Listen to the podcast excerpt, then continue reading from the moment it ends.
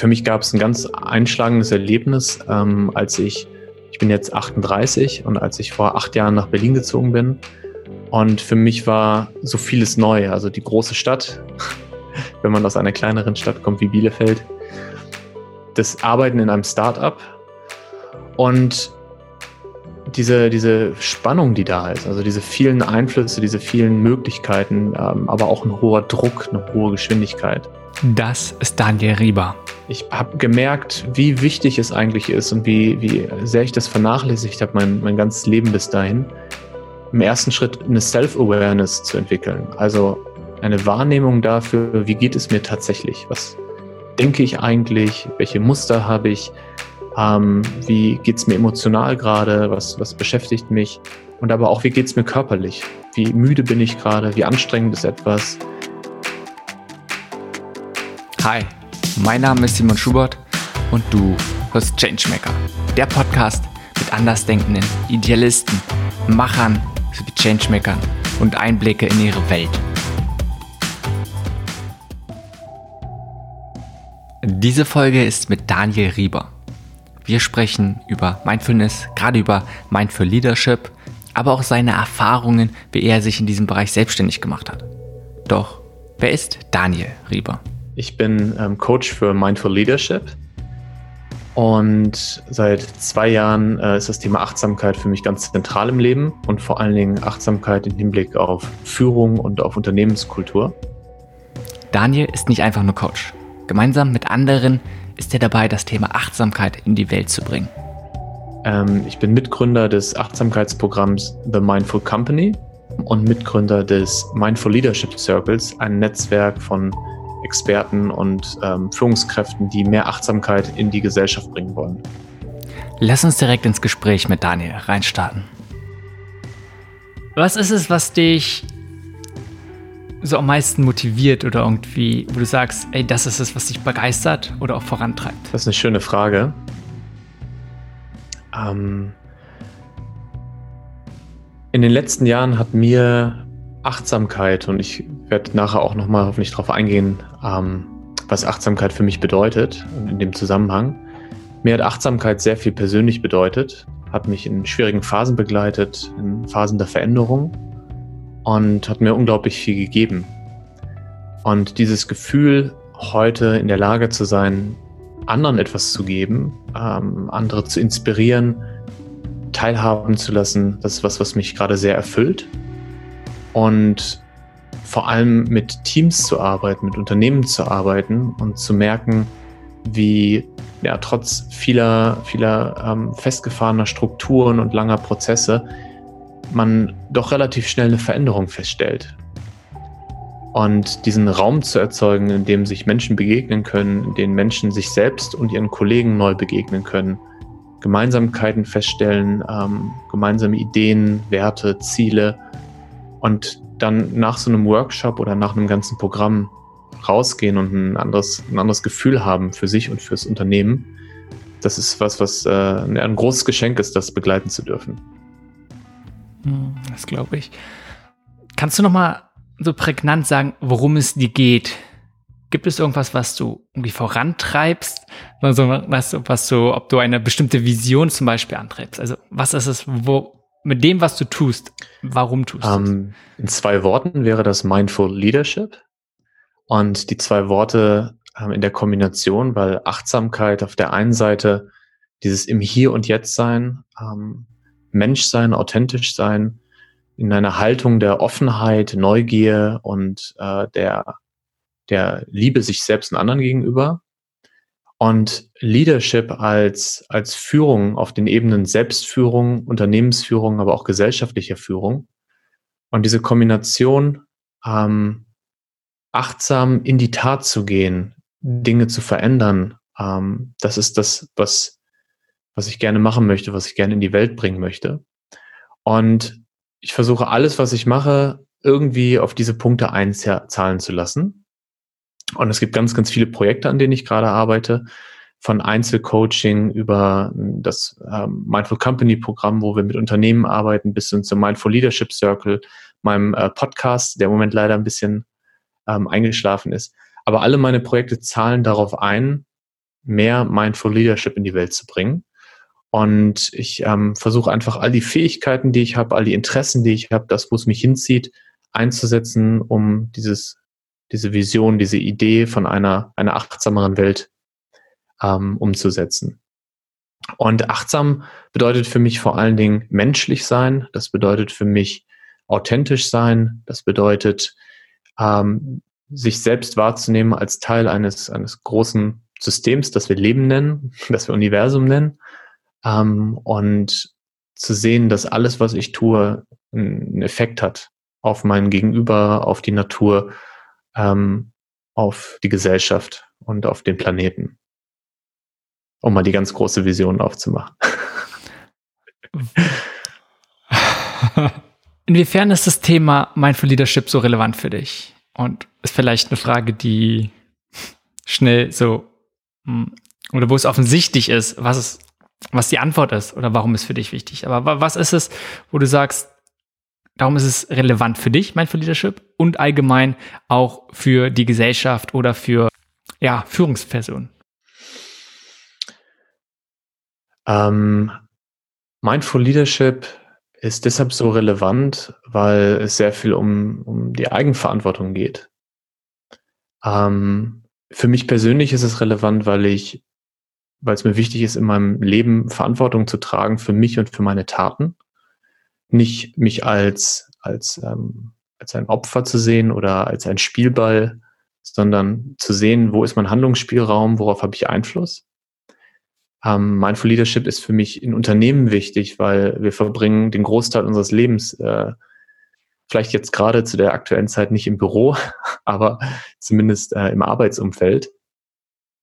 Und ähm, es wäre ja schade, wenn dieser große Anteil unserer, unserer Zeit, und es ist ja nicht nur Zeit, sondern es ist ja, wenn wir mal über die Energieressourcen sprechen, also die Ressourcen generell, ähm, so viel von unserer Energie geht da rein, in Projekten zu arbeiten, im Büro zu sein, mit Kollegen in Meetings zu sitzen.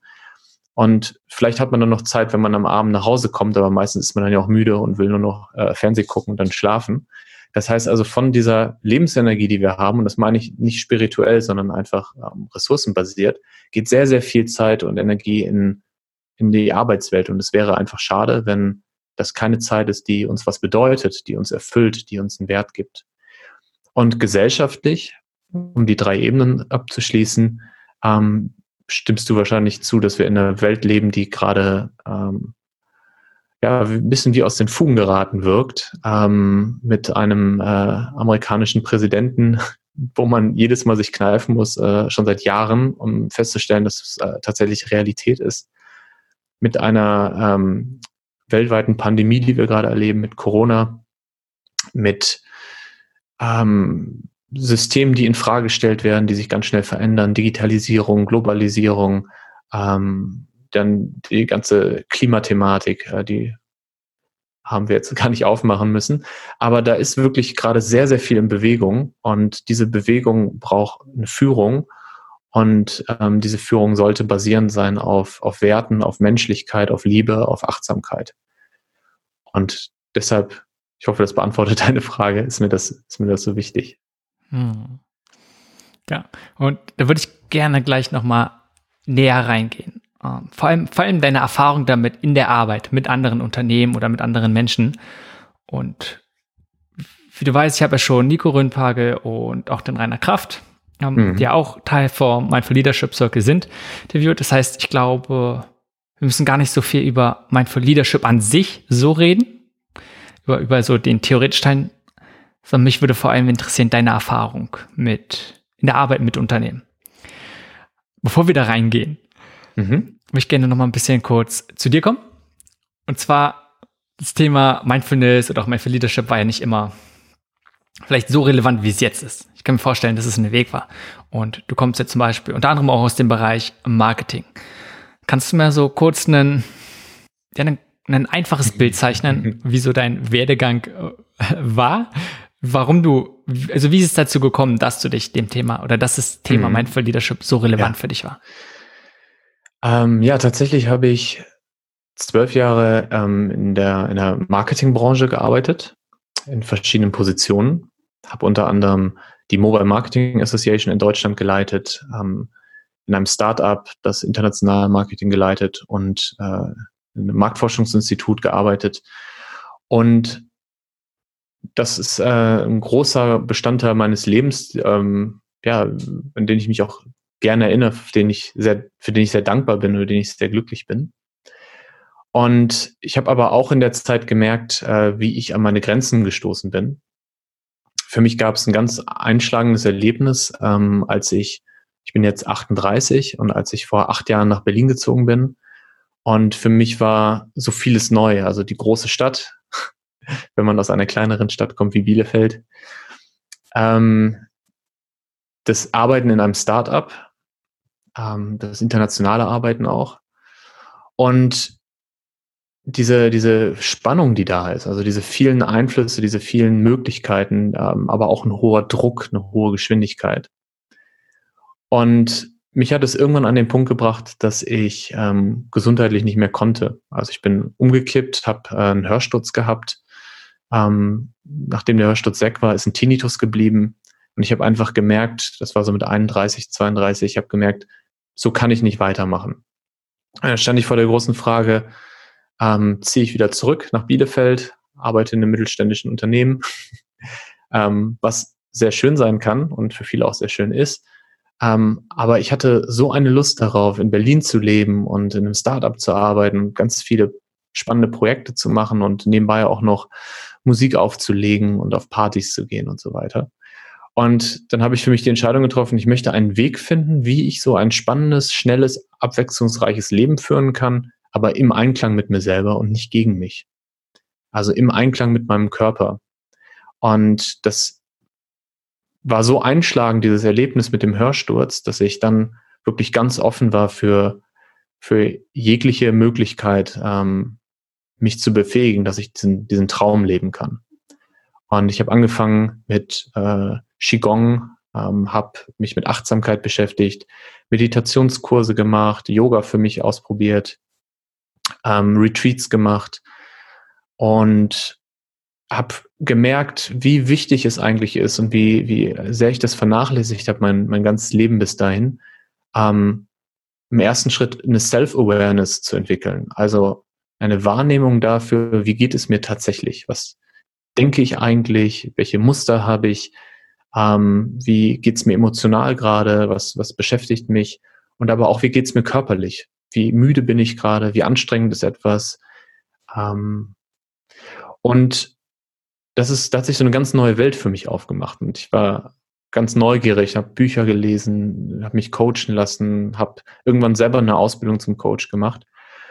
Und vor ein paar Jahren, ich glaube vor drei Jahren war es so weit, dass ich dann entschieden habe, ich möchte das gerne auch beruflich machen. Hatte damals aber bei weitem nicht dran gedacht, dass ich das hauptberuflich machen werde. Habe dann, wie gesagt, diese Ausbildung gemacht, habe angefangen, erste Coachings zu geben und ähm, das ist so ein, ein Sog ist da entstanden, weil in dem Moment, wo ich diese Tür aufgemacht habe und den ersten Leuten erzählt habe, hey, ich beschäftige mich mit Achtsamkeit, waren alle ganz neugierig und entgegen meiner Erwartung, dass ganz viel Abneigung oder Ablehnung kommt, war ganz viel Sympathie, ganz viel Interesse, auch ganz viel eigene Erfahrung. Und äh, das hat mich, hat mich so motiviert, dass ich Schritt für Schritt da reingerutscht bin. ja, und heute, ich hoffe, das war eine Kurzversion. Ich ähm, habe mich schon versucht, kurz zu halten. Da gibt's noch viel mehr zu erzählen. Ähm, aber das war äh, so mein Weg. Und ich glaube, mit, mit der Geschichte und auch generell solchen Geschichten mhm. können sich sehr, sehr viele Personen identifizieren. Ja, weil man möchte was machen und du hast angedeutet, du hast sehr viele Interessen und einfach viele Projekte und möchtest was voranbringen. Gleichzeitig ja. muss man einfach auf die eigenen Ressourcen achten und schauen, dass man es auch langfristig machen kann. Sonst klappt's nicht, was viele ja dann einfach irgendwann hm, ja schmerzlich irgendwie erfahren müssen. Und wenn du jetzt mit, mit Firmen arbeitest, du gehst in Unternehmen rein und auch gerade Manager, irgendwie Führungskräfte, die sind ja oft unter hohem mhm. Druck. Wir sagen, es ist mhm. unglaublich viel Arbeit und viele brennen dafür. Und auch andererseits, wenn du mal in ein Startup reingehst oder bei Leuten, die sagen, hey, sie wollen was positiv verändern. Ne, sie wollen irgendwelche soziale Probleme lösen die brennen für die Themen. Und da passiert es natürlich sehr, sehr schnell, dass man sich selbst so ein bisschen vergisst und sagt, äh, ja, mir ist es wichtig, ich möchte es machen, vielleicht ich muss es machen, weil ich bestimmte Ziele habe. Und wie, wie ist da deine Erfahrung? Wie hilft es da eine gewisse, ich weiß nicht, ob Balance das richtige Wort sind, aber zu schaffen, dass man einerseits diese Ziele wirklich daran arbeiten kann, sie möglichst erreichen kann und gleichzeitig sich selbst nicht vergisst und auf sich ja, selbst achtet. Du hast das Wort Balance genannt. Ähm, ich würde sogar sagen, das schließt sich nicht nur aus, sondern, also nicht aus, sondern ähm, es beeinflusst sich sogar positiv, weil in dem Moment, wo ich mehr auf mich achte, wo ich mehr für mich selber da bin, mehr praktiziere, äh, desto bessere Entscheidungen treffe ich ja auch, desto mehr bin ich in meiner Qualität und desto ausgeruhter. Und das ist, glaube ich, so ein, ein Denkfehler, den ganz viele Menschen und Unternehmen machen, dass sie denken, wenn ich jeden Tag äh, eine Stunde meditiere, habe ich eine Stunde weniger Zeit zum Arbeiten. Ja? Und tatsächlich ist ja genau der Gegenteil, das Gegenteil der Fall. Das heißt, in dem Moment, wo ich mir Zeit nehme, mich zu erholen, indem ich mir Zeit nehme, mich ähm, in meine Qualität zu bringen, kann ich danach ganz viel Zeit wieder gewinnen, dadurch, dass ich, ähm, und da geht es gar nicht darum, schneller zu arbeiten, sondern da geht es einfach auch darum, schlauer zu arbeiten, vielleicht Dinge auch nicht zu tun oder ganz anders zu machen. Also ein, ein Beispiel, was ich immer gerne erzähle, ist, ich habe ähm, wurde eingeladen, einen Vortrag zu halten. Und ich hatte so viele Projekte gerade auf dem Tisch, dass ich es nicht geschafft habe, mich vorzubereiten. Und dann ähm, bin ich dahin geflogen äh, ähm, und habe, ähm, das war in Istanbul vor einem halben Jahr, und habe gedacht, okay, ich mache es im Flieger, baue ich die Präsentation. Und habe aber im Flieger einfach gedacht, okay, ich will mich gerade ausruhen, aus dem Fenster gucken und irgendwie passt das gerade nicht. Dann habe ich gesagt, okay, ich mache es im Hotel, wenn ich dann angekommen bin. Und dann habe ich aber entschieden, nee, ich möchte lieber mir die Stadt angucken. Ich war noch nie hier. Dann habe ich irgendwann totalen Stress gefühlt und gedacht, ey, ich muss jetzt diese Präsentation bauen. Dann habe ich gedacht, nee, ich mache einfach keine Präsentation. So. Und dann bin ich dorthin gekommen, habe mich vor die Leute gestellt und habe einfach nur erzählt. Und ich glaube, dass das mein bester Vortrag bisher war oder zumindest, dass es ein intensiverer Vortrag war als alle bisher, weil ich in dem Moment einfach ich war, authentisch war, genau auf das eingehen konnte, was in dem Moment passiert ist und sich richtig angefühlt hat und nicht so sehr mit einem Plan reingekommen bin. Das heißt also, ähm, ich habe aus dieser Not, dass ich keine Zeit habe, eine Präsentation zu bauen, eine Tugend gemacht und habe gesagt, ist das nicht geil, ohne eine Präsentation einen Vortrag zu halten? Ähm, ich meine, das ist nicht das Innovativste auf der Welt, das gibt es natürlich, gab es auch schon vorher, aber es war tatsächlich mein erster Vortrag ohne Präsentation. Und ähm, vielleicht mache ich das jetzt auch häufiger. Ja, aber ich denke, es ist ein ganz, ganz wichtiger Punkt. Einerseits dieses, hey, man muss nicht alles machen mhm. und man kann auch einfach Sachen sein lassen. Aber wovon du davor gesprochen hast, ob es jetzt durch Achtsamkeit ist, generell Gesundheitsförderung, dass man vielleicht leistungsfähiger auf der einen Seite ist, mhm. aber gleichzeitig schnell mehr Klarheit gewinnt und einfach bessere Entscheidungen zum Beispiel treffen kann, was ja dann sich enorm groß auswirken kann. Auf, also ist auch langfristig, wenn man einfach gute Entscheidungen trifft. Ja, genau. Und um auf deine Frage von eben noch einzugehen, ähm, ich habe ja selber diese Erfahrung gemacht, ähm, in verschiedenen Positionen, in Führungspositionen als Mitarbeiter, im Management-Team und ich kenne diese Welt und ich kenne sie auch heute noch. Also ähm, ich habe heute auch häufig zu viel Stress und zu viel Arbeit und ähm, kenn, kenne das sehr gut. Das ist ein wichtiger Teil meines Lebens. Und mit diesem Wissen, ähm, dass es geht nicht darum, das alles zu verteufeln, ähm, einfach zu sagen, ich mache jetzt alles in der Hälfte der Geschwindigkeit oder ich mache nur noch die Hälfte, sondern zu sagen, ich möchte gerne ähm, in meiner Qualität sein und um in meiner Qualität zu sein, muss ich halt bestimmte Dinge tun, die nicht selbstverständlich sind, weil wir jeden Tag damit beschäftigt sind, ähm, ja, an morgen zu denken, an die Vergangenheit zu denken, ähm, zehn Sachen gleichzeitig zu machen. Darum müssen wir auch wieder kultivieren und trainieren, Dinge wirklich Monotasking, nur eine Sache zu machen oder im Hier und Jetzt sein und nicht in der Zukunft, sondern in dem, was gerade tatsächlich passiert.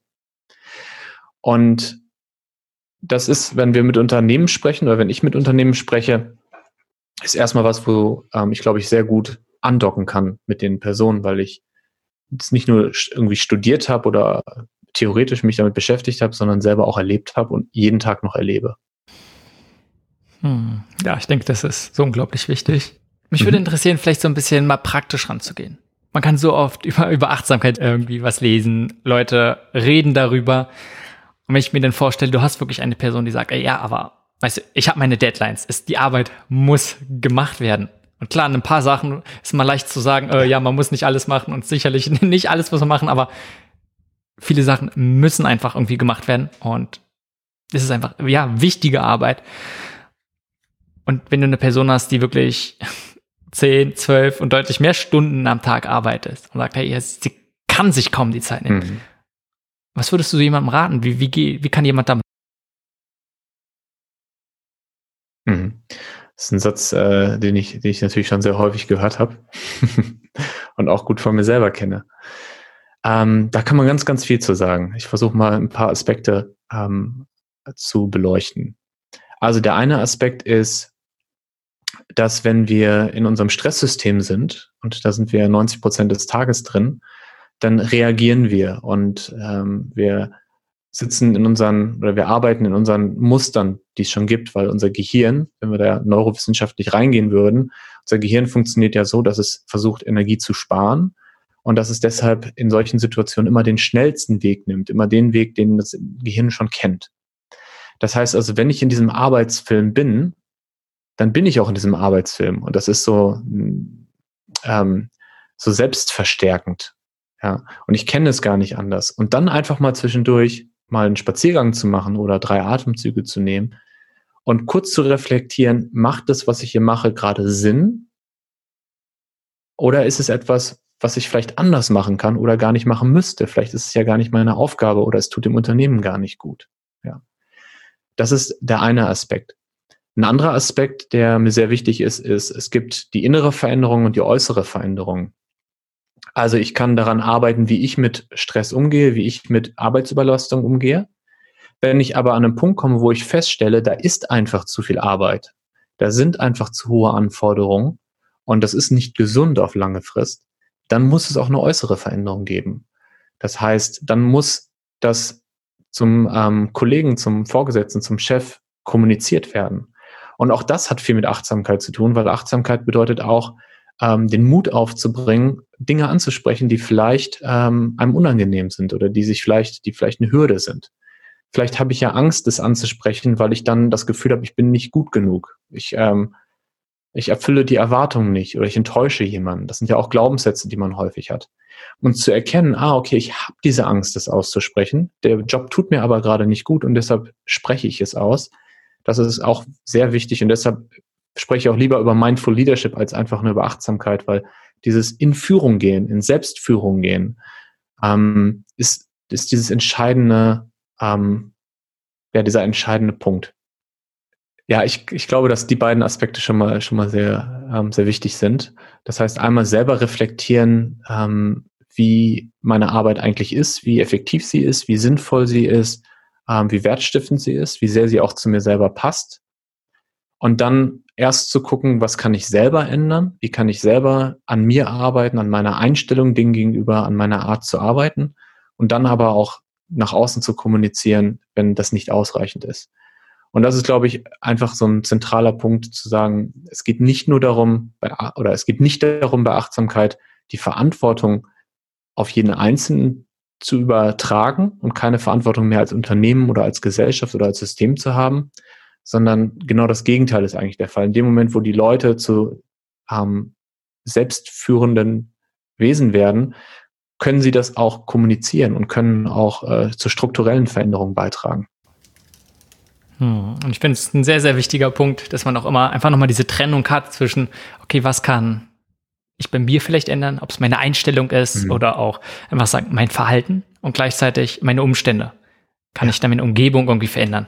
Ähm, dass man das mal so, mal die, immer diese Trennung so ein bisschen im Kopf hat und dann einfach, da hilft es einem vielleicht besser damit in bestimmten Situationen umzugehen. Und wenn's du jetzt immer mal wieder mit verschiedenen Unternehmen arbeitest oder auch mit verschiedenen Leuten, alles so ein bisschen in Bezug Mindfulness äh, oder auch gerne Mindful Leadership, was sind da Sachen, die dich immer noch vielleicht am meisten so überraschen? Ähm, was mich am meisten überrascht ist, wie viele dieser Dinge, die heute für mich schon so selbstverständlich sind, ähm, für viele noch so weltverändernd sein können. Ähm, es gibt so viele Dinge, mit denen ich mich jetzt schon so lange beschäftige, dass sie, dass sie zum Teil von mir geworden sind und zu einer Selbstverständlichkeit. Und gerade wenn man in so einer Bubble lebt aus äh, anderen Coaches und Gründern und äh, so gerade in, in Berlin auch, und dann ähm, festzustellen, dass so Dinge, die manchmal schon als, als sehr einfach oder selbstverständlich wirken, schon, schon so große Veränderungen haben können. Ähm, für mich gab es zum Beispiel mein Einstieg in, in das ganze Thema war, dass ich einfach mal entschieden habe, kein Fernsehen mehr zu gucken und ähm, abends einfach den Fernseher ausgelassen habe. Und das ist mir unglaublich schwierig, schwer gefallen, weil äh, ich dachte, ich brauche ja Entspannung und Fernsehen ist Entspannung. Und dann habe ich aber festgestellt, dass Fernsehen überhaupt gar keine Entspannung ist, sondern Ablenkung und Anstrengung, weil dein Gehirn die ganze Zeit damit beschäftigt ist, die tausend Bilder zu verarbeiten, die Charaktere, die Emotionen und so weiter. Und wenn man einfach mal über einen Zeitraum den Fernseher auslässt und äh, stattdessen eine Runde Yoga macht oder einen Spaziergang oder eine Meditation oder irgendwas, dann hat der Tag auf einmal drei Stunden mehr, in denen man ganz tolle Sachen machen kann, in denen man Hobbys machen kann, in denen man ähm, lesen kann, in denen man sich fortbilden kann. Und ähm, einfach also so ein kleiner Punkt wie, lass doch mal den Fernseher für zwei Wochen aus, kann schon so eine Veränderung auslösen. Und das ist, äh, ist einfach richtig schön und was, was mich, was mich sehr begeistert. Und du hast jetzt gefragt für die, für, mit Unternehmen, ne? Das war jetzt so ein Beispiel eher aus dem Privaten. Ja, also erstmal finde ich es erstmal mega wichtig, diesen Punkt. Man spricht auch von Curse of Knowledge. Das, was man, wenn man sich viel mit einem Thema beschäftigt, ja. ist es so offensichtlich und so selbstverständlich, wie, wie du sagst. Und dann denkt man gar nicht daran, dass es für andere irgendwie relevant ist oder überhaupt noch ein Thema ist. Das ist, glaube ich, was sehr, sehr wichtig ist, dass man sich das immer wieder bewusst wird. Ja, und wenn wir unser Programm ähm, mit Unternehmen machen, das ist so ähm, so vielseitig. Da sind so viele Themen drin, so viele Ideen, so viele, so viele, so viele verschiedene Praktiken und Perspektiven. Und was ich beobachte, ist, dass so jeder sich so sein Ding daraus nimmt. Also für den einen ist es eine totale Erkenntnis, ähm, wie intensiv es ist, jemanden für eine Minute in die Augen zu schauen. Ja, was das mit einem selber macht und was das für eine Verbindung herstellt zwischen zwei Personen. Für eine andere Person ist es so, ähm, einfach mal die Augen zu schließen und 20 Sekunden bei einem Gedanken bleiben, schaffe ich ja gar nicht. Das war mir überhaupt nicht bewusst. So, was ist da los? Ne? Ähm, und so nimmt sich jeder aus so einem, aus so einem Workshop oder aus so einem Coaching äh, die Dinge raus, die für ihn an der Stelle, wo er oder sie gerade ist, ähm, wertvoll ist. Und das ist total schön zu sehen. Da sind Dinge bei, wo ich überrascht bin, weil die für mich so alltäglich sind mittlerweile. Da sind aber auch Dinge dabei, wo ich auch selber dann noch ganz viel lerne und äh, immer wieder selber überrascht bin, auch von, von Ideen und Input von den Teilnehmern. Hm. Lass uns in den Punkt mal noch ein bisschen reingehen.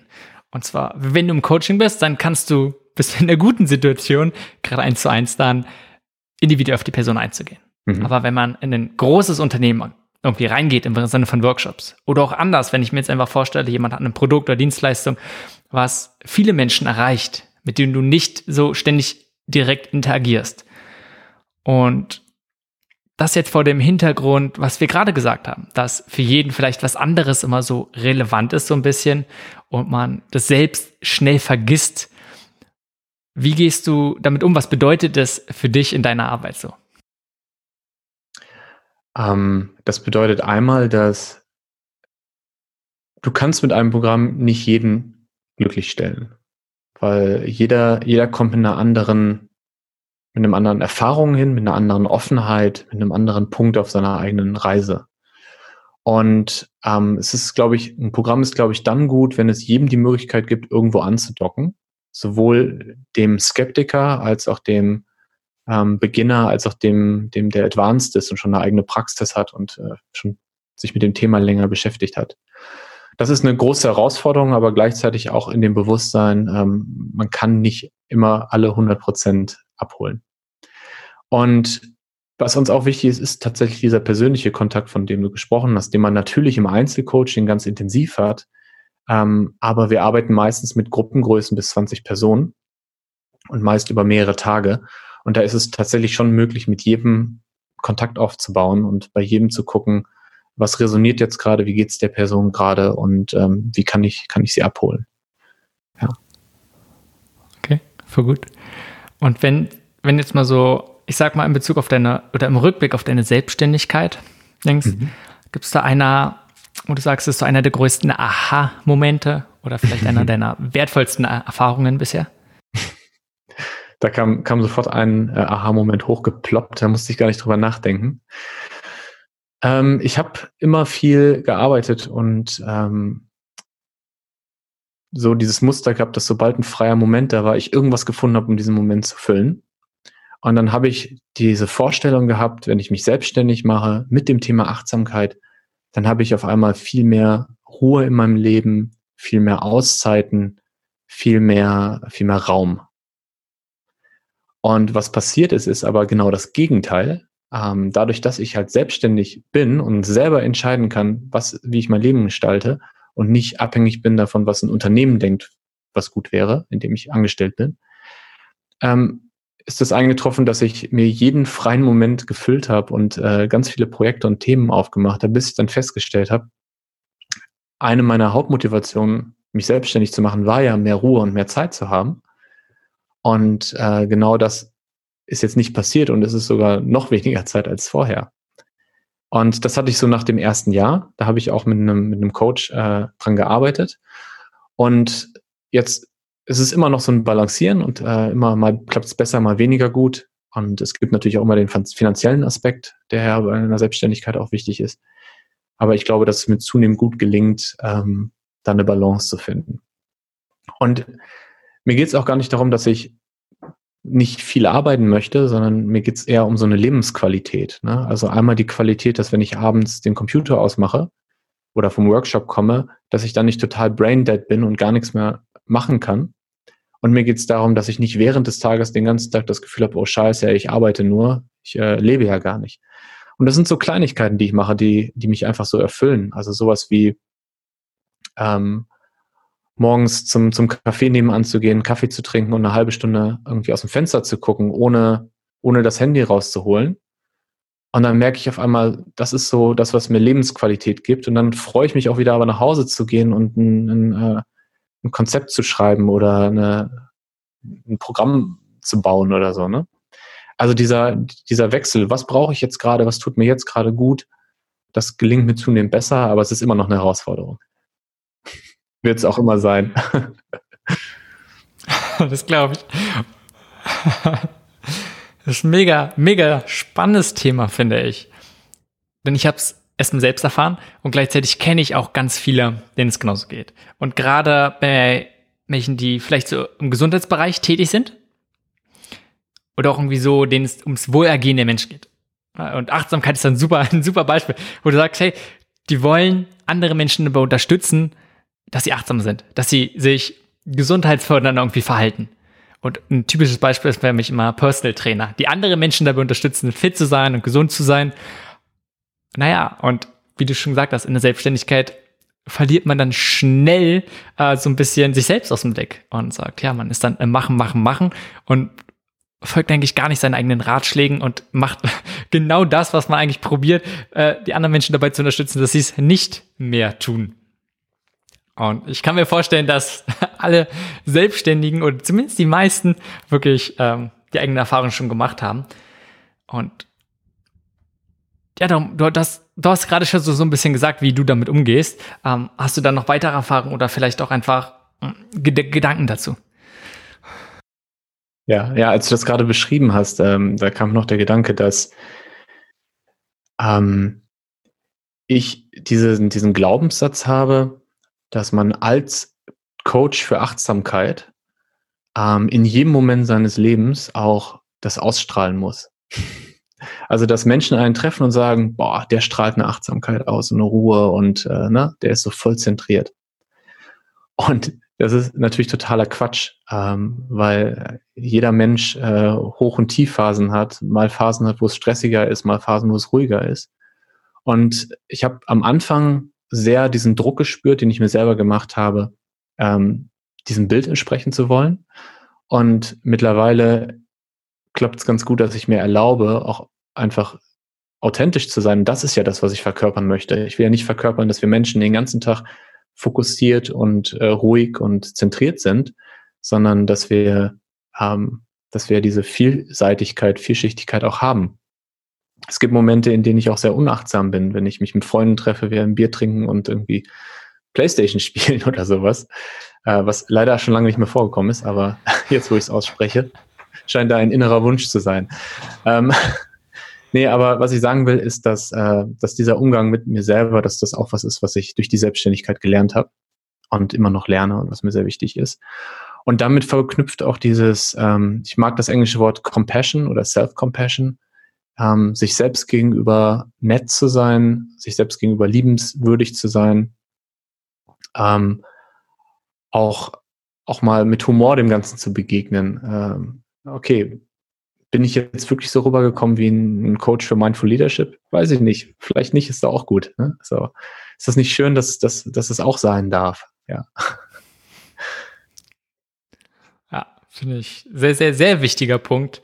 Und das ist eine Haltung, die ich glaube, man immer mal wieder einnehmen kann und, und auch so eine Frage, was du gerade meintest, dass man sich die immer mal wieder stellt und sich vor allem nicht zu sehr auch ernst nimmt und die Rolle, die man vielleicht einnimmt. Mhm.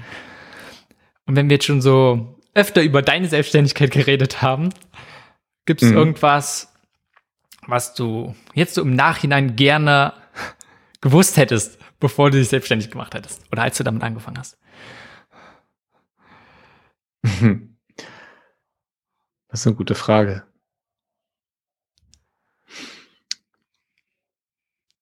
Ähm, das kann ich, kann ich ehrlich gesagt gerade gar nicht beantworten. Ähm, Im Moment ist es so, dass ich für jede dieser Erfahrungen gerade sehr dankbar bin und dass ich die, den Prozess, sich selbstständig zu machen, auch von Anfang an so als ja, als so eine, so eine Herausforderung gesehen habe, als eine Chance, aber auch als eine, eine Herausforderung.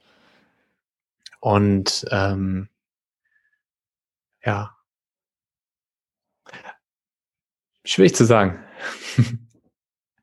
Also ich glaube, ich glaube auf jeden Fall, was ich gelernt habe und was ich zwar vorher auch schon wusste, aber was ich, wenn ich mich jetzt nochmal treffen würde vor, vor zwei Jahren, was ich mir auch nochmal erzählen würde, ist, ähm, man sollte echt von jeder Vorstellung loslassen, die man hat. Also wenn man berufstätig ist, kann man sich nicht vorstellen, wie es ist, wenn man selbstständig ist. Ähm, wenn man äh, kein Kind hat, ähm, kann man sich nicht vorstellen, wie es ist, ähm, Mutter oder Vater zu sein. Ähm, ich ich habe kein Kind, ich kann es mir nicht vorstellen, aber ich maß es mir auch gar nicht an. Und das hat ja auch was mit diesem im Hier und Jetzt sein zu tun. Ne? Also jetzt bin ich berufstätig und wenn ich mich selbstständig mache, dann bin ich selbstständig. Ähm, zum Beispiel kleine Geschichte.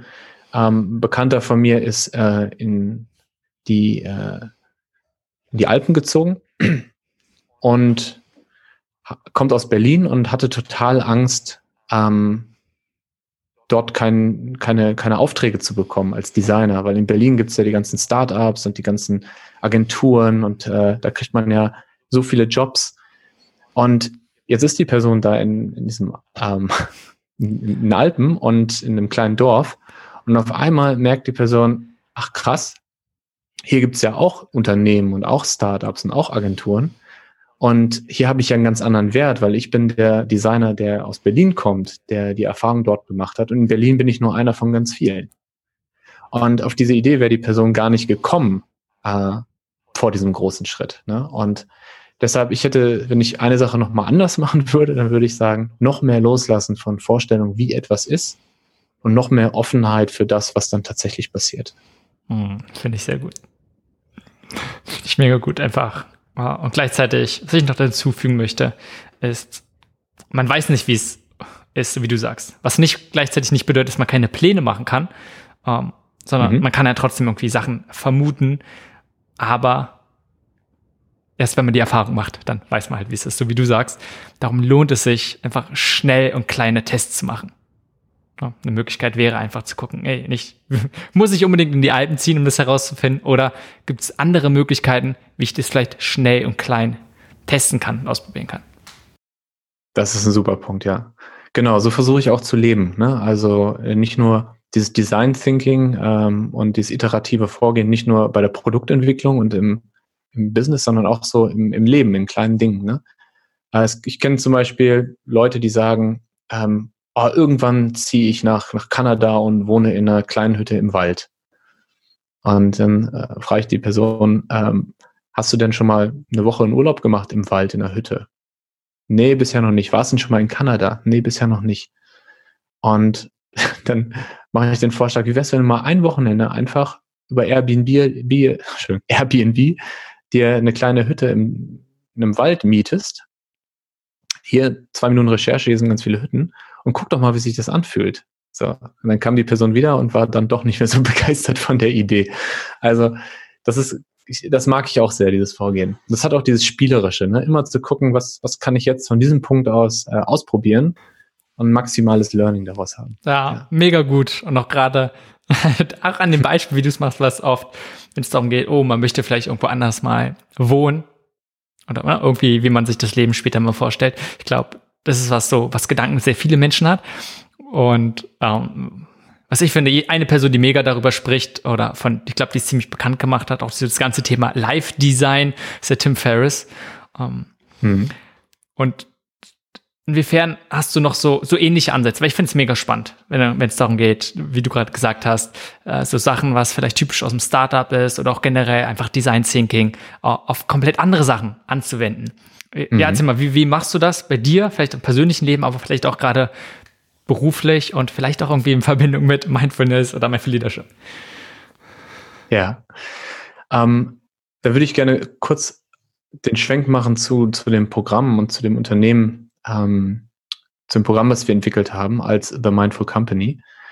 Ähm, wir arbeiten nämlich in erster Linie mit Unternehmen, die in der Digitalisierung sind oder ein digitales Geschäftsmodell haben. Ich glaube, diese Definition trifft erstmal auf alle Unternehmen zu.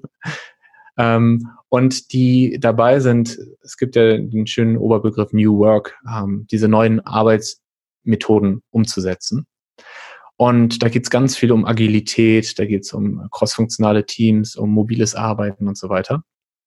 Und was uns wichtig ist, ist, all diese Learnings aus Mindfulness äh, zu nehmen aus der Meditation, aus, äh, aus dieser ähm, Selbstwahrnehmung und emotionalen Intelligenz, diese ganzen, dieses ganze Wissen zu nehmen und zu kombinieren mit der Sprache, aber auch mit dem Wissen aus äh, den letzten Jahren, ähm, die jetzt so unter New Work zusammengefasst werden. Ähm, nehmen wir mal ein Beispiel und vielleicht beantwortet das dann auch direkt deine Frage. Wenn ich agil arbeite, dann heißt das, ich gucke jetzt, wo stehe ich gerade wo will ich hin und was ist der nächste kleine Schritt, um das zu erreichen. Dann mache ich das und dann gucke ich von diesem Punkt, wo stehe ich jetzt, wo will ich hin, was ist der nächste Schritt, das zu erreichen. Will ich vielleicht mein Ziel ändern, will ich die Richtung ändern, will ich wieder zurück. Das ist ja die Grundidee vom, vom ähm, agilen Arbeiten. Und das ist genau das, was man ja auch bei der Achtsamkeit immer wieder trainiert. Also wenn wir jetzt mal die, die Meditationspraxis uns angucken, da denke ich, wie geht's mir jetzt gerade? Oder ich denke vielleicht auch gar nicht, wie geht's mir jetzt gerade, sondern ich bin einfach, ne? Ohne dass wir jetzt da, da zu tief rein müssen. Also ich schaue, was ist jetzt gerade? Und dann kommt ein Gedanke auf und ich nehme diesen Gedanken wahr, aber ich hafte dem Gedanken nicht an, sondern ich lasse ihn gehen und gucke wieder, wie ist es jetzt gerade? So, was ist da gerade? Und dadurch erlerne ich diese möglich, diese Fähigkeit, diese, dieses, die Fähigkeit und aber auch das Mindset, loszulassen von Vorstellungen und im Hier und Jetzt zu sein und zu gucken, was kann ich jetzt aus der Situation machen.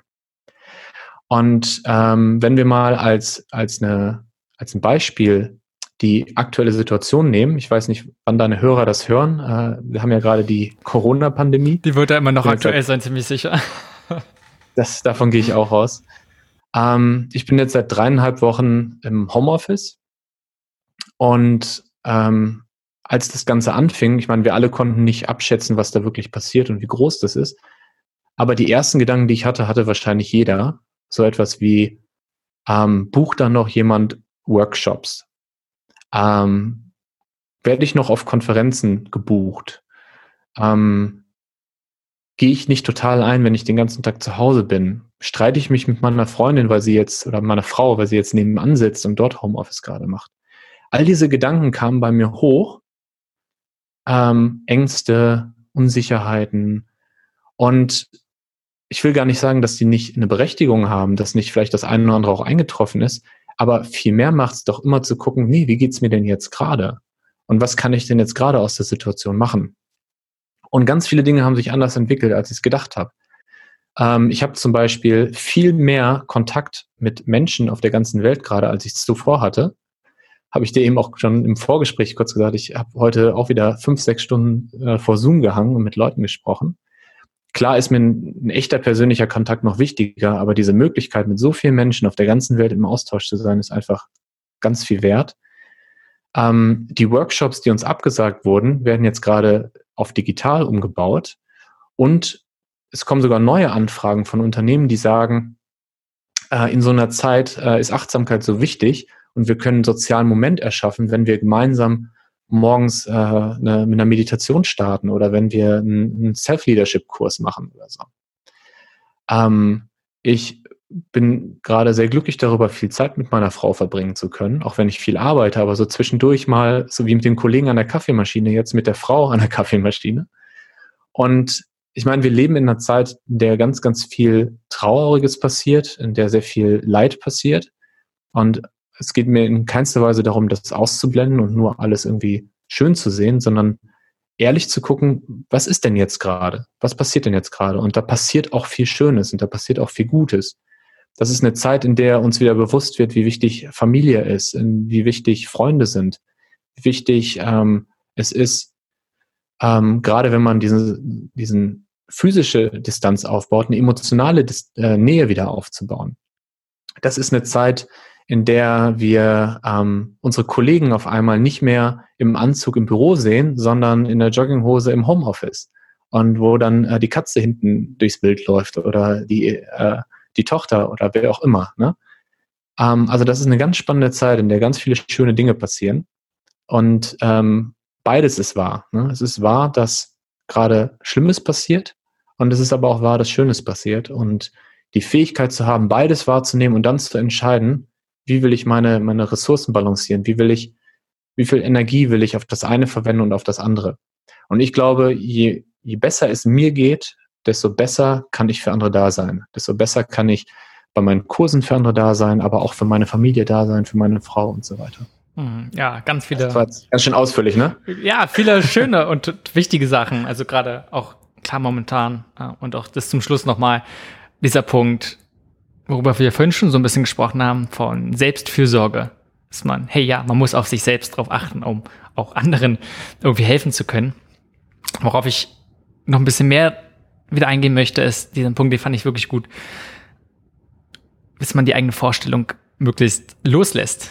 Du hast es vorhin schon ein bisschen auch angesprochen, ähm, was einerseits ja bei, bei Achtsamkeitstraining geht es ja viel darum, nicht, du hast eine Vorstellung, wie was sein sollte, vielleicht das komplett alles loslassen, sondern einfach nur sagen, hey, schauen, was ist gerade?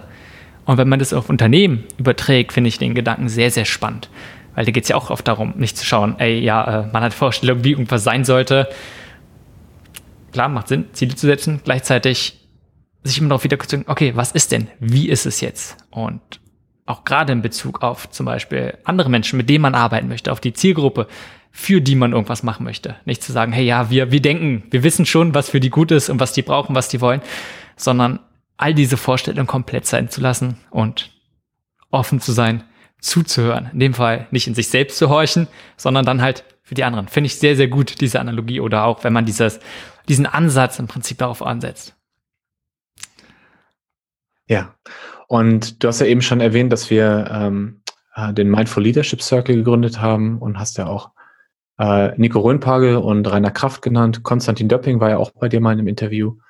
Dann haben wir noch Jana Heusen, Lena Sievers und noch ganz, ganz viele andere. Und wir arbeiten gerade mit ähm, den ganzen Experten und Führungskräften, die in dem Circle vereint sind, an ähm, wir haben das Projekt mal Best Practices genannt, also Empfehlungen, Handlungsempfehlungen für Unternehmen, wie sie in dieser Zeit der Unsicherheit, in dieser Zeit von ähm, Social Distancing mit ihren Mitarbeitern arbeiten. Und das ist gerade noch mitten im Prozess, so ein ganz spannender äh, Co-Creation-Prozess, den wir da machen. Und hoffentlich äh, schon in ein, zwei Wochen dann noch Output, den wir, den wir veröffentlichen können. Ähm, aber da lernen wir auch ganz viel von, von den Teilnehmern, von den Unternehmen, die dabei sind, was gut funktioniert, was nicht so gut funktioniert. Und es gibt, glaube ich, ganz viel, also im ersten geht es mir vor allen Dingen um so ein Problembewusstsein. Ähm, und zwar ein Bewusstsein dafür, es gibt gerade viel Einsamkeit. Es gibt gerade Menschen, die isoliert sind. Ähm, es gibt gerade viel ähm, Überforderung, zum Beispiel bei Familien, wo die Kinder da sind und sie irgendwie ihren Job machen müssen und nebenbei noch Homeschooling. Ähm, es gibt viel Unsicherheit darüber, behalte ich meinen Job? Ähm, wie verändert sich das äh, Geschäftsmodell? Gibt es uns nach Corona überhaupt noch? Und das ist, glaube ich, wirklich eine, eine Paradezeit für, ich weiß gar nicht, ob man es so sagen kann, aber ich sag's mal, eine Paradezeit für Mindful Leadership. Ja, also wirklich für eine achtsame Führung, wo man ganz viel Empathie dafür hat, wie geht's meinen Mitarbeitern, wo man ähm, auf der einen Seite sehr ehrlich und transparent ist und gleichzeitig aber auch ähm, ja sein ne, ein Gefühl von Sicherheit auch vermittelt.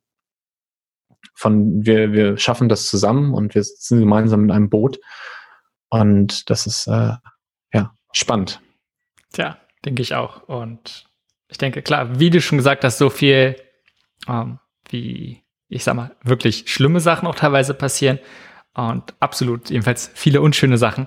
Äh, Gibt es auch wirklich viele tolle Sachen und ist eine Chance. Und ich glaube gleichzeitig sollte man deswegen auch nicht sagen, immer nur, oder sollte man vielleicht selbst auch sich kein schlechtes Gewissen oder sowas machen, dass man an Sachen arbeitet, die wirklich auch produktiv sind, die toll sind.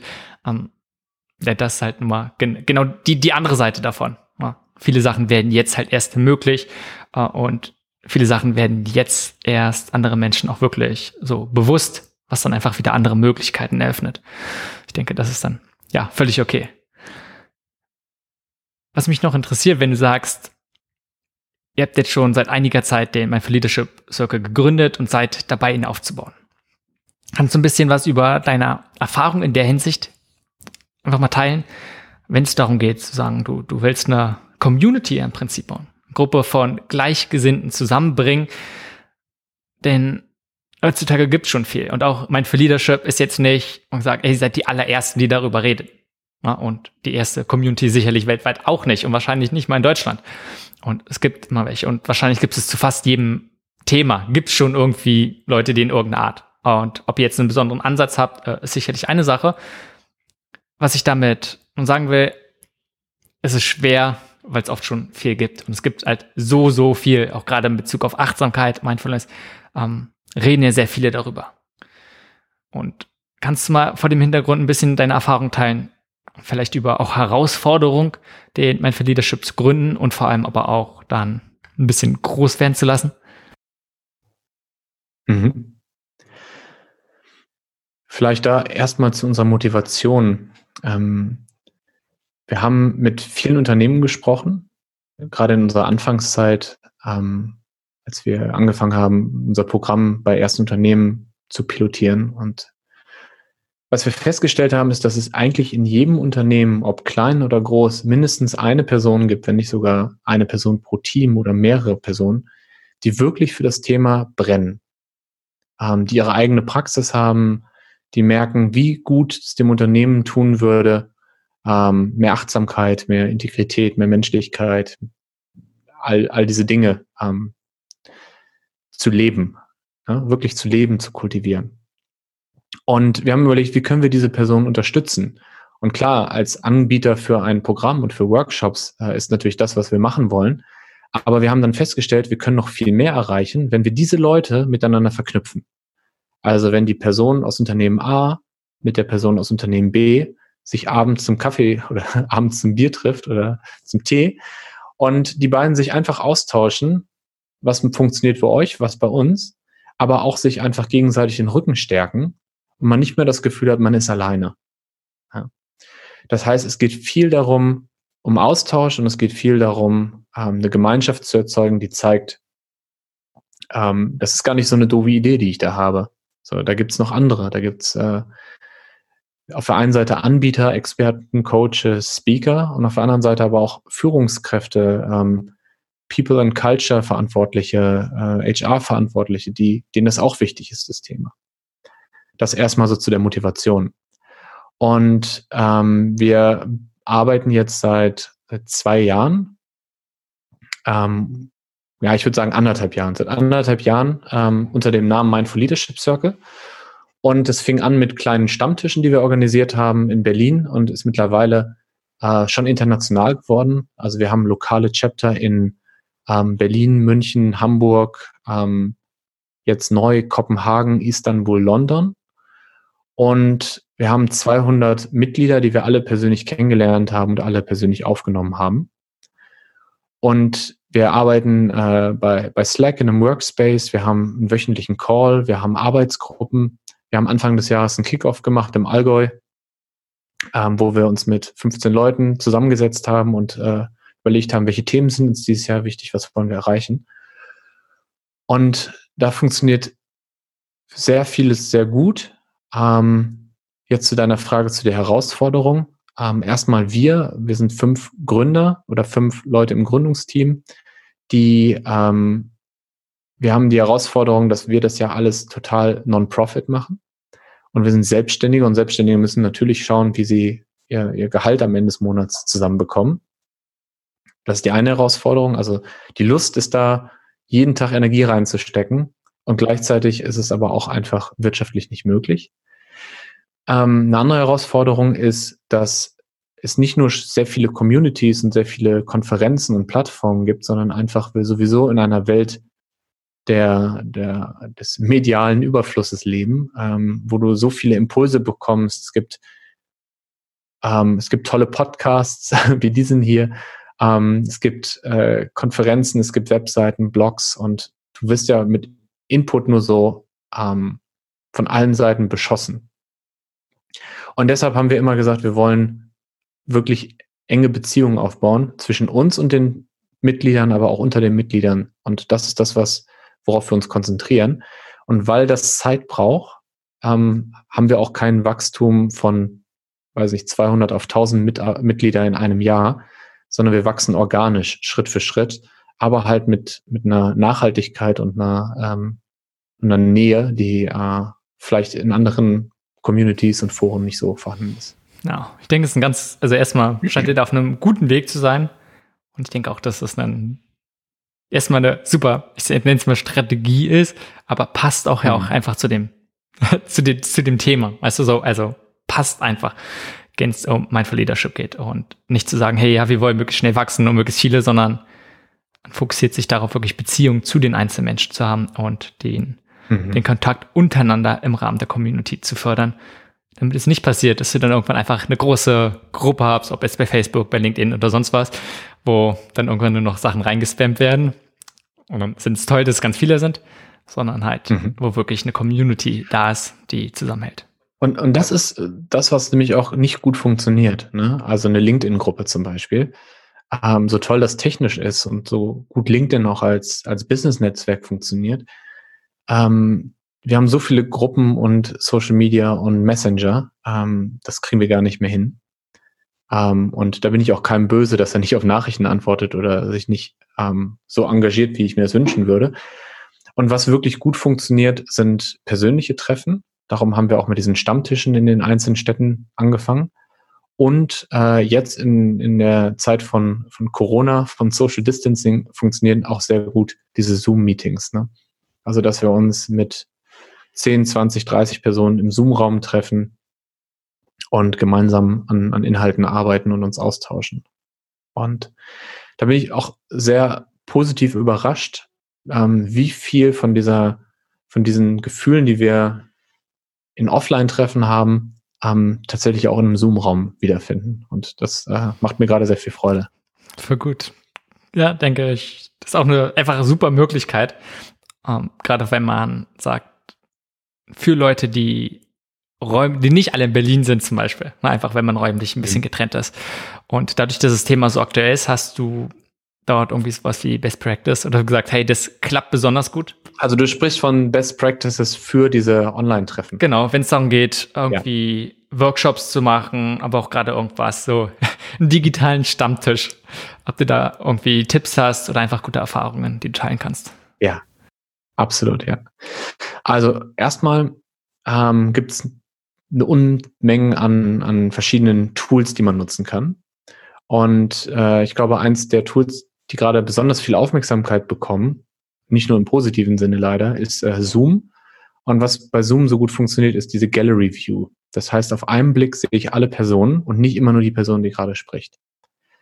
Und das ist etwas, was wir ähm, in jedem unserer Workshops, aber auch in jedem ähm, unserer ähm, Meetings beim MLC machen, dass wir die Leute einladen, den Gallery View anzustellen, damit sie auch die anderen sehen. Ja? Auch einladen dazu, selber Videos zu übertragen, weil es einfach noch verbindlicher ist und noch direkter und sozialer. Ähm, dann haben wir eigentlich immer ein sehr ähnliches Framework. Das kommt so ein bisschen aus dem Mindful äh, Meeting ähm, Thema auch. Wir beginnen immer mit einer Ankunftsminute. Ähm, das ist eine kleine gesprochene Meditation. Ähm, muss es aber auch nicht Meditation nennen. Man kann es auch ähm, kleine Fokussierung oder Atem oder ähm, Achtsamkeitsübung nennen. Und dann machen wir, soweit es möglich, ein Check-in. Check-in bedeutet, dass jeder die Möglichkeit hat, kurz zu sagen, wie es ihm oder ihr geht ähm, und was ihm oder ihr gerade wichtig ist für diese Session. Wenn wir in einer kleinen Gruppe sind, machen wir zwei Minuten oder eine Minute. Wenn wir in einer großen Gruppe sind, machen wir jeder ein Wort oder zwei Wörter.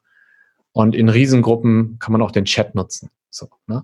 Aber dass jeder die Möglichkeit hat, einmal zu sprechen und einmal zu teilen, in welcher Situation erreicht ihr mich denn eigentlich gerade? Ähm, was auch gut funktioniert, sind noch parallel andere äh, Kollaborationstools zu nutzen. Also zum Beispiel über Google Docs ein gemeinsames Dokument aufmachen, an dem alle arbeiten können. Ähm, in größeren Gruppen arbeiten wir gerne auch mit Umfragen, die dann in so einem externen Tool noch durchlaufen, wo man äh, eine, eine Word Cloud erzeugen kann gemeinsam oder Statistiken oder so.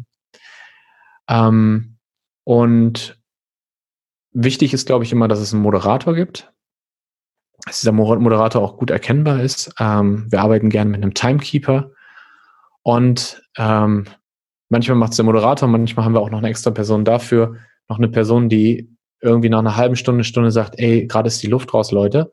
Lass mal einmal kurz aufstehen, schütteln. Wir haben auch schon getanzt. Ähm, funktioniert auch hervorragend. Ähm, oder auch einfach nur kurz ähm, eine Bio-Break und dann in fünf Minuten sehen wir uns wieder. Und ich glaube, dass, dass das so schon mal ein schöner Rahmen ist, ein schönes Framework dafür. Ja, und am Ende der Checkout natürlich, ja. um es abzurunden. Voll gut, ja, danke, danke dass du es geteilt hast. Ähm, ich finde vor allem diesen Punkt wichtig. Oder ist es was, was man schnell vergisst, zu sagen, ja, alle sitzen vor dem Bildschirm, sitzen die ganze Zeit und dass man sagt, hey, wer bringt auch ein bisschen Bewegung mal rein. Und sowas im Büro mhm. machst du dann schnell mal einfach im Meeting hast du den, das Fenster auf, was man so dann einfach vielleicht schneller auch vergisst und da so ein bisschen Dynamik reinzubringen. Ich glaube, das ist auch was ganz, ganz Wichtiges. Ja. Ansonsten, wenn wir jetzt so langsam zum Ende kommen, gibt es noch irgendwas, was dir besonders wichtig ist? Vielleicht gerade im Bezug auf mein Leadership, aber kann auch was anderes sein, ähm, was du nochmal betonen möchtest oder so? Ähm, ich habe mir im Vorfeld nichts überlegt. Was jetzt gerade als erster Gedanke kam, ist, ähm, weil wir das gerade in Workshops häufig erleben. Ähm, es gibt ja dieses Modell der, der Komfortzone. Und ich habe jetzt natürlich nichts, um das grafisch zu zeigen in einem Podcast, aber stelle ich das wie einen Kreis vor. Ihr seid in der Mitte, in der Komfortzone. Und danach kommt dann die Zone, die so challenging ist. Und ähm, da fängt dann an, dass Entwicklung stattfindet. Das heißt, sobald irgendetwas in euch sagt, nee, das will ich nicht machen oder nee, dafür habe ich gerade keine Zeit oder das ist irgendwie doof, in dem Moment neugierig hinhorchen und sagen, ah, ist das wirklich doof? Ja. Also in dem Moment, wo man so einen kleinen Widerstand merkt, spürt man, dass man aus der Komfortzone rausgeht und in diesen spannenden Bereich kommt, in dem Entwicklung stattfinden kann. Und einfach mal beobachten und dann für sich selber entscheiden, na, vielleicht will ich es doch ausprobieren. Und äh, meine, meine Mutter hat früher mal gesagt, wenn ich äh, mein Essen nicht essen wollte Äh, ich muss einen Löffel probieren und wenn ich es dann immer noch nicht mag, dann darf ich stehen lassen. und ähm, so finde ich das auch beim, bei Workshops ähm, gut. Also einfach mal ausprobieren. Ähm, also jetzt nicht nur in der Workshop-Situation, auch im Coaching oder auch einfach so, wenn euch ein Thema interessiert, ähm, aber ihr merkt, da ist ein Widerstand. Zum Beispiel seht ihr ein tolles Meetup äh, zu einem Thema, was euch schon lange interessiert, aber irgendwie ist der Widerstand da, drauf zu klicken. Dann einfach mal wahrnehmen, ah, da ist ein Widerstand, wie interessant, was kann ich daraus schon alleine lernen, dass dieser Widerstand da ist. Ich hoffe, das war auch ohne grafische Unterlegung verständlich rübergebracht. Das ist so ein Learning aus den letzten Wochen, was, ähm, was mir gerade ähm, sehr hilft, auch sehr hilft zu motivieren. Hm ja, ich denke, ein ganz, ganz wichtiger Punkt und passt super zum Thema Mindfulness. Dass man immer, immer wenn man Widerstand spürt und dann nochmal in sich geht, vielleicht ein bisschen Distanz gewinnen zu gucken.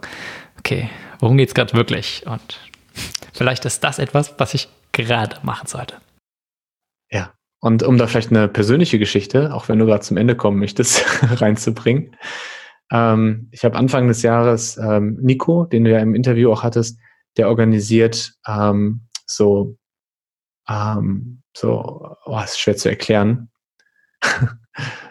so, äh, so Tribal Dance-Geschichten, wo, wo man halt ähm, mit anderen in einer Männergruppe oder in einer Frauengruppe oder gemischten Gruppe tanzt. Und ich bin mal zu so einem Festival gegangen, wo alles in mir gesagt hat, du willst da nicht hin zu diesem Festival. Das war, ich bin sehr weit entfernt von, von dieser spirituellen Welt, von dieser esoterischen Welt, von, von der Farbgebung, von den Namen und so. Und ähm, ich, in mir hat sich alles irgendwie dagegen gestellt, dahin zu gehen. Und dann habe ich aber entschieden, das ist ja interessant, ich gehe einfach mal hin, um zu gucken, was ist denn da eigentlich und ist mein Gefühl da richtig? Und da ich noch nie auf so einer Veranstaltung war, konnte ich mir auch gar nicht vorstellen, was passiert. Was passiert ist, ist, dass wir mit verbundenen Augen eine Stunde in einem Raum zu lauter äh, Tribal und nachher Techno-Musik getanzt haben.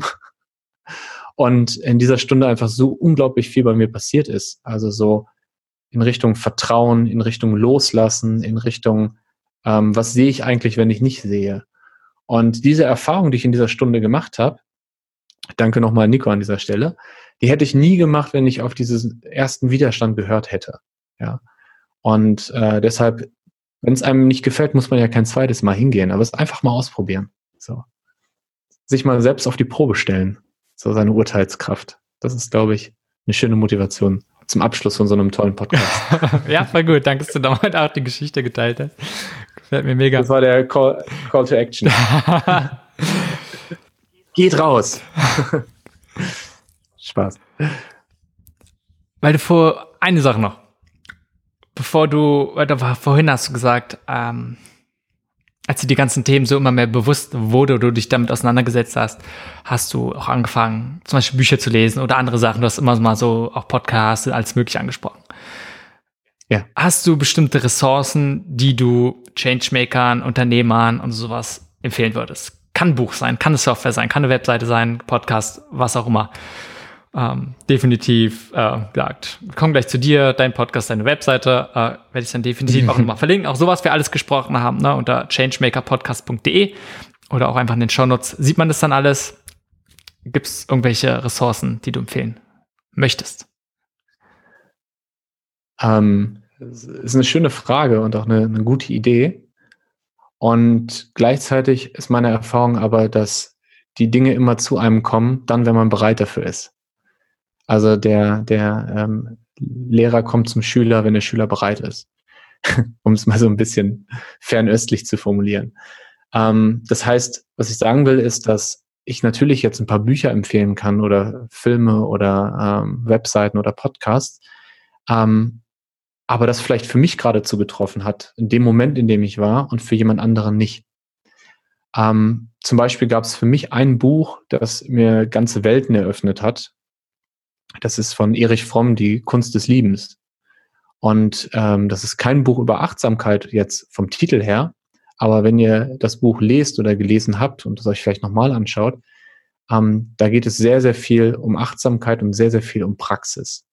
Und dieses Buch hat für mich äh, ganze Welten geöffnet und ganz ähm, mich sehr, sehr inspiriert. Und das kann ich wirklich jedem empfehlen, das auch unter diesem Aspekt mal zu lesen. Ich glaube, ich belasse es bei einem Tipp. Das ist, glaube ich, noch stärker, als wenn ich jetzt drei oder vier Tipps mache. Okay, ja, gerne. War gut. Danke.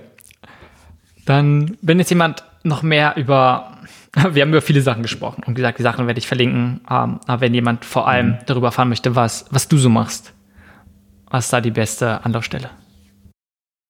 Mhm. Ähm, ja, wir haben eben schon darüber gesprochen, dass ich einen Podcast habe, der aber jetzt seit einem Jahr ähm, in den Untiefen von Spotify äh, dahin vegetiert. Der heißt Auf der Suche nach dem Hier und Jetzt. Ein sehr griffiger Name. Ähm, wenn ihr Lust habt, könnt ihr den abonnieren und äh, sobald ich dann wieder starte, seid ihr dann sofort mit dabei. Was demnächst sein toll. wird, hoffentlich. sind äh, auch acht Folgen schon da, die man sich auf jeden Fall anhören kann. Ähm, ansonsten freue ich mich über jeden, der mich bei LinkedIn kontaktiert. Ähm, und dann kann ich euch da auch Webseiten schicken oder Tipps oder Ideen oder was auch immer. Also Daniel Rieber bei LinkedIn eingeben und dann schauen wir weiter. okay, super. Danke, danke. Also Daniel, dann vielen Dank für die Einblicke, für deine Erfahrung, aber vor allem auch für die Arbeit, was ihr da bei, bei der Mindful Company, bei Mindful Leadership Circle, aber auch du einfach machst. Ich denke, ist sehr, sehr wichtig. Also danke dafür. Ja, ich danke dir und ich freue mich auf unser gemeinsames Mittagessen nach der Corona-Zeit. Definitiv. das war Changemaker. Links zu erwähnten Ressourcen dieser Folge findest du in den Shownotes oder unter www.changemakerpodcast.de. Falls du diesen Podcast noch nicht abonniert hast, hole dies jetzt unbedingt nach, damit du keine Folge verpasst. Bis zur nächsten Folge.